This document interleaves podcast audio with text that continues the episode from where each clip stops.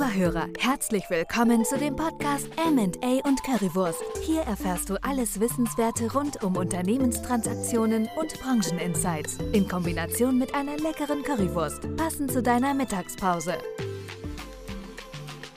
Herzlich willkommen bei einer weiteren Folge M&A Currywurst. Heute zu dem Thema Red Flags äh, bei Unternehmenstransaktionen. Ähm, Olli, bevor wir da in die Technik einsteigen, vielleicht erstmal auch für die Zuhörer nochmal erläutert, was versteht man dann prinzipiell unter einer Red Flag?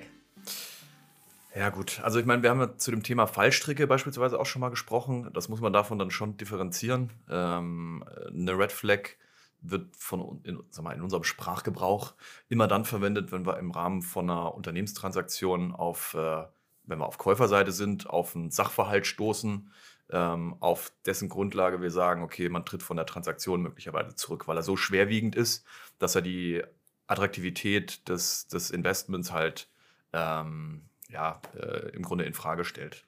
Ich glaube, das ist so die, die, klassische Bezeichnung. Und ich meine, auch wir identifizieren die teilweise auf, ähm, auf der Verkaufsseite, wenn wir Unternehmer begleiten, ähm, Im Idealfall natürlich frühzeitig, ähm, wo wir dann sagen, okay, das sind Sachverhalte, da können wir noch nachsteuern, um eben äh, so, eine, so, ein Szenario zu vermeiden, dass ein Investor drauf stößt.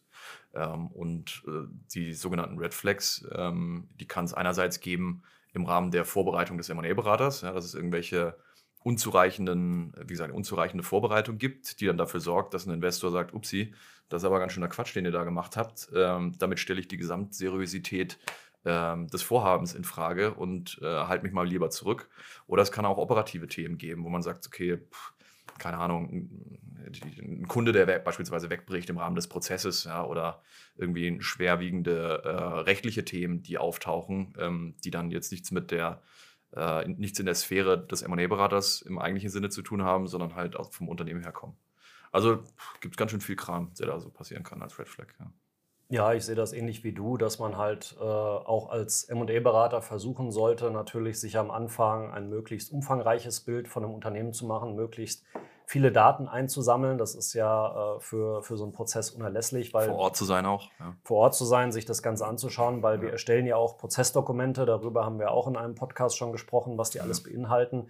Und da ist es natürlich sehr, sehr wichtig, weil im Laufe dieses äh, Verkaufsprozesses oder generellen Unternehmenstransaktionsprozesses steigt natürlich der Informationsgehalt äh, rapide an von Stufe zu Stufe. Und ähm, es ist natürlich schon sehr, sehr wichtig, jetzt vielleicht nicht gerade in dem anonymisierten Kurzprofil oder auch Teaser genannt schon auf diese Thematiken hinzuweisen, aber wenn ich Themen sehe als Berater, die gegebenenfalls kritisch äh, werden könnten, mhm. äh, sollte man das natürlich dann schon irgendwie auch in dem Informationsmemorandum oder Verkaufsprospekt versuchen, dann natürlich auch schon ein Stück weit äh, zu adressieren, dass zumindest der Investor da schon mal ein Stück weit vorbereitet ist. Kommt mhm. natürlich jetzt auch wieder auf die Detailtiefe, auf den Sachverhalt, ja, ja, auf, genau, Sachverhalt, Sachverhalt an. auf die Detailtiefe an, ob man jetzt wirklich schon tief in rechtlichen Themen drin ist. Ja, ich würde jetzt nicht sagen, ja, sorry, mich verklagt gerade einer, aber 5 Millionen, das schreibe ich jetzt wahrscheinlich nicht ins Memo rein. Nein, sowas kommt natürlich dann nicht ins Memo rein, aber wenn ich jetzt Sachen habe, die irgendwie das operative Geschäft betreffen, etc., sei es äh, Klumpenrisiken bei Kunden, etc.,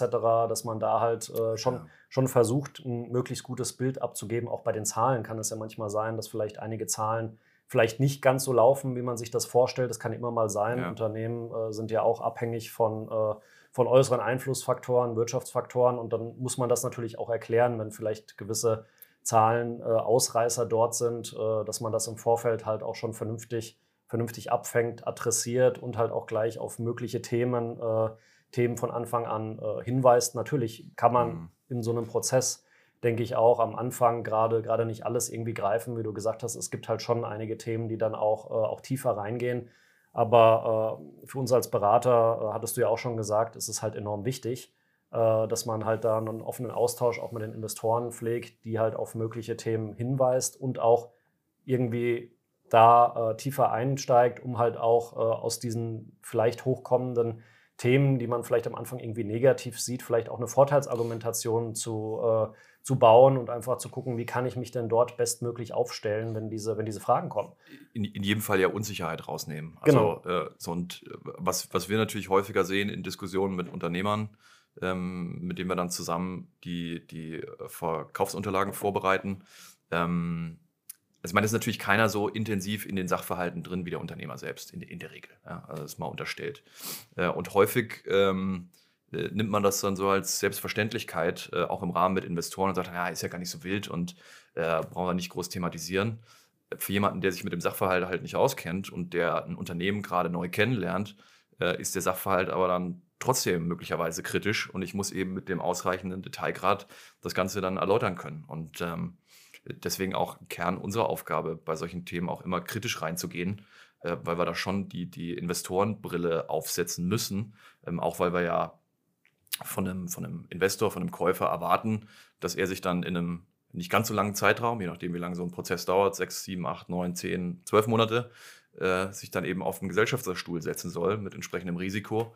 Ähm, und da deswegen bedarf es da einfach auch der, der, der dezidierten Durchsprache und des transparenten Machens von möglichen Themen. Ähm, Genau, also wir können ja auch nur so gut sein im Endeffekt, äh, wie die Informationen halt oder wie wir die Informationen halt auch erhalten. Ja, wenn jetzt ein Gesellschafter oder unser Mandant halt uns bewusst Informationen irgendwie vorenthält oder Groß, verschweigt. Ja, ja. Oder das dann halt erst Thema. kurz vorher oder während des Meetings rauskommt und man sich halt in keinster Weise irgendwie darauf vorbereiten kann. Das ist natürlich so ein bisschen mhm. der Worst Case, weil ja. wir dann natürlich so ein bisschen bloßgestellt werden vor der, vor der versammelten Mannschaft da und ähm, das ist natürlich sehr ungut. Ich meine, natürlich gibt es immer mal unangenehme Situationen oder Situationen, über die man nicht gerne spricht, aber für uns als Berater ist es halt enorm wichtig, dass wir halt äh, auch über so einen Sachverhalt einfach Bescheid wissen, ja. damit wir halt frühzeitig gegensteuern können oder zumindest diese Meetings oder Calls dann auch in größeren Runden mhm. dann vorbereiten können und dann nicht einfach gegen, gegen die Wand fahren und dann halt einfach nicht wissen, was passiert, weil das ist für uns halt immer, äh, das ist für uns halt wirklich immer das, äh, das Allerschlimmste, ja. wenn man halt sagt, okay, äh, man geht irgendwie unvorbereitet in solche Termine rein und dann kommt auf einmal irgendwas hoch, was vorher nicht besprochen war. Nicht, nicht wissend, dass man unvorbereitet ja, ist. Ja, ja, nicht wissen, dass man unvorbereitet ist, genau, dass man da halt einfach nicht wissenden Auges da irgendwie in solche Thematiken dann äh, reinläuft und mhm. äh, dann ist es natürlich auch zu spät, ja, weil dann kann man natürlich ja. während des Calls kann man oder des Meetings kann man sich dann natürlich äh, nicht irgendwie nochmal eine Strategie überlegen und sich mit dem Mandanten dann abstimmen. Meeting verlassen. Genau, und sich dann irgendwie, irgendwie was aus den Fingern saugen. Das funktioniert ja. dann auch nicht. Deswegen ist da schon sehr, sehr wichtig, dass da eine gute Vertrauensbasis herrscht und dass wir halt über sämtliche Informationen dann auch Bescheid wissen. Ich meine, dafür unterschreiben wir auch genug Vertraulichkeitsvereinbarungen gegenseitig. Ist auch in unseren Mandatsverträgen drin, dass wir auch da Verschwiegenheitspflichten einfach haben. Aber das ist halt, äh, das ist halt einfach enorm wichtig, weil äh, ansonsten äh, können wir halt so einen Prozess auch nicht effizient steuern und halt gerade auch gewisse, gewisse Fallstricke einfach versuchen zu entschärfen oder rauszunehmen oder da zumindest äh, uns vernünftig darauf vorzubereiten. Ja, ja, ja. Du hattest eingangs ähm, so ein bisschen Bezug genommen auch auf, auf Finanzen, also auch auf Profitabilität, die sich oder Umsatz, der rückläufig ist. Ähm, ein wesentlich, also auch das kann ja im normalen Tagesgeschäft Geschäft einfach mal passieren, also auch im Laufe unserer Projekte. So das Unternehmen lebt ja weiter. Äh, das gibt es häufig genug. Als Red Flag würde ich das nie bezeichnen. Also natürlich hat es eine Auswirkung auf ähm, die Verhandlungsführung, die man äh, mit den Investoren zu dem Zeitpunkt hat. Aber was dann tatsächlich ähm, ein elementarer äh, Fuck-up, was ein Red Flag wäre, ähm, wenn du halt tatsächlich Fehler in deiner Finanzplanung machst. Weil, also im Grunde beschäftigst du dich ja in, im, also natürlich ist das ein, der, der wesentliche Werttreiber, ähm, für, für die Unternehmenswertsfindung. Ähm, und mit entsprechender Aufmerksamkeit wird das Ganze natürlich in der Regel mit unserem Mandanten ja diskutiert. Äh, und wenn, wenn, wenn dort Fehler drin sind, also auch wirklich, also keine Ahnung, wenn mal irgendwie ein falsches Nachkomma ist, so who cares, aber elementare Fehler sind dann wirkliches Red Flag, weil es natürlich auch eine Message transportierst, in welchem Grade äh, du so, eine, so einen wichtigen Sachverhalt auch bearbeitest. Ne? Mhm. Ähm, so, da kann man schon sehr, sehr viel rein interpretieren. Deswegen gilt sowas natürlich ähm, einfach auch mit, mit professionellem Support vorzubereiten. Und äh, weil an, an der Stelle kann ich einfach wahnsinnig viel, ähm, ja, nicht nur Wert verlieren, sondern auch Vertrauen äh, verbrennen, mhm. den, mhm. den Investor vielleicht reingegeben hat. Auch der hat Zeit, Geld allokiert, mhm. sondern dann zu sehen, okay, ich habe irgendwie einen riesen systematischen Fehler möglicherweise äh, Verschiebung um mehrere hunderttausend Euro, so dann habe ich, ein, hab ich ein echtes Problem. Äh, und gerade, wie, gesagt, vor dem Hintergrund, ähm, dass sich derjenige dann auf den Gesellschafterstuhl setzen soll, äh, in nicht allzu ferner Zukunft, ähm, ist das ein wirkliches, wirklicher Worst Case. Ja. Na, würdest du sagen, dass schon eine Verfehlung der Planung irgendwie zu einer, zu einer Red Flag führt oder äh, kommt es da auch auf gewisse, gewisse Faktoren drauf an? Naja, gut, Planungsverfehlung. Ähm, äh, du meinst jetzt im Zuge des Prozesses oder weiterführend? Also, wenn wir da sagen, okay, wir reden über zwei, drei Jahre. Also, vielleicht, egal. Na doch, beantworte. Ja, natürlich erstmal im Zuge des Prozesses und dann natürlich auch, wie wirkt sich das dann natürlich auch, äh, auch weiterführend dann aus. Ja, das ist sicherlich auch ein Punkt, was, hm. sage ich mal, vielen, vielen Zuhörern wahrscheinlich irgendwie ja. äh, oder eine Frage sein könnte, weil ich meine, keiner hat irgendwie die Glaskugel unterm Arm und jeder tut ja, sich eben. da irgendwie erfahrungsgemäß, äh, erfahrungsgemäß nicht so einfach mit. Das kommt natürlich auch ja. auf das Geschäftsmodell so ein bisschen an, wie gut ist das planbar ich weiß noch, wo wir zusammen saßen und unsere Planung mal irgendwie für 24 gemacht haben. Und äh, wir sind ja auch. Gut, dass du das ja, noch weißt. Ja, ja, gut, ja. Gut, gut, dass ich das noch ungefähr weiß. Ja. ja. Und selbst bei uns ist es ja so, wir predigen ja immer, macht eure Planung. Und wenn man dann mal selber davor sitzt und so und sich das Ganze mal anschaut und dann sagt, okay, oh Mist, wir sind ja wirklich im Projektgeschäft. Das heißt, bei uns Sachen zu planen mit diesen ganzen Variablen und Unsicherheiten, die wir ja auch schon beschrieben haben in diesen ganzen Prozessen, macht es natürlich noch mal ein Stück anspruchsvoller, dann zu sagen, ach ja, ich plane jetzt mal so locker meine drei Jahre dann nach vorne und das wird schon passieren. Also das ist äh, je nach Geschäftsmodell natürlich kann das äh, extrem, extrem anspruchsvoll sein. Ja, ja. ja. Also ich glaube, ne, im Grundsatz eine Planungsverfehlung im Zuge des Prozesses ist jetzt kein Red Flag. Ähm, so, du hast das, äh, wobei auch da äh, von der, von der da redest du ja eigentlich eher von Erwartungs, ich würde es eigentlich eher fast als Erwartungswert bezeichnen und nicht als wirkliche Planung, weil du äh, erstellst es ja zum Zeit, keine Ahnung, T gleich null, äh, erstellst du den Kram, sondern sind halt irgendwie drei Monate in die Zukunft, ist für uns ja jetzt visibler als neun oder zwölf. Mhm. So, und ähm, natürlich kannst du das trotzdem verfehlen. Ähm, wesentlich ist natürlich, dass du es verargumentieren kannst. Und auch da wieder äh, Transparenz schaffen äh, ist äh, nicht Allheilmittel, aber an der Stelle natürlich auch irgendwie ein Muss, sodass du gewährleistest, dass du das Ganze auch einem Investor halt visibel machst. Ja, und dann sagst, okay, das und das sind die Gründe. Ähm, kann, kann, auch sein, dass es äh, ja, irgendwelche Nachholeffekte gibt und dann äh, passiert das Geschäft eben nicht in drei Monaten, sondern in sechs Monaten. Das hat eine Abhängigkeit dann, was du für eine Dienstleistung oder für ein Produkt machst. Ja. Äh, mein anderer Unternehmen, da hast du eine Planbarkeit von 24 Monaten oder länger, äh, weil du sagst, ich habe so eine, so eine entweder schon bestehenden Auftragseingang oder so eine Vorlaufzeit. Ähm, da wären vielleicht sogar irgendwie eklatante Abweichungen schlimmer weil dann hast du ein systematisches Thema, ähm, das nichts mit, mit äh, Produkt oder Dienstleistung zu tun hat. Also von daher äh, kann mannigfaltig sein, aber sicherlich Finanzen ein großes Thema, wo man Red Flags logischerweise vermeiden sollte.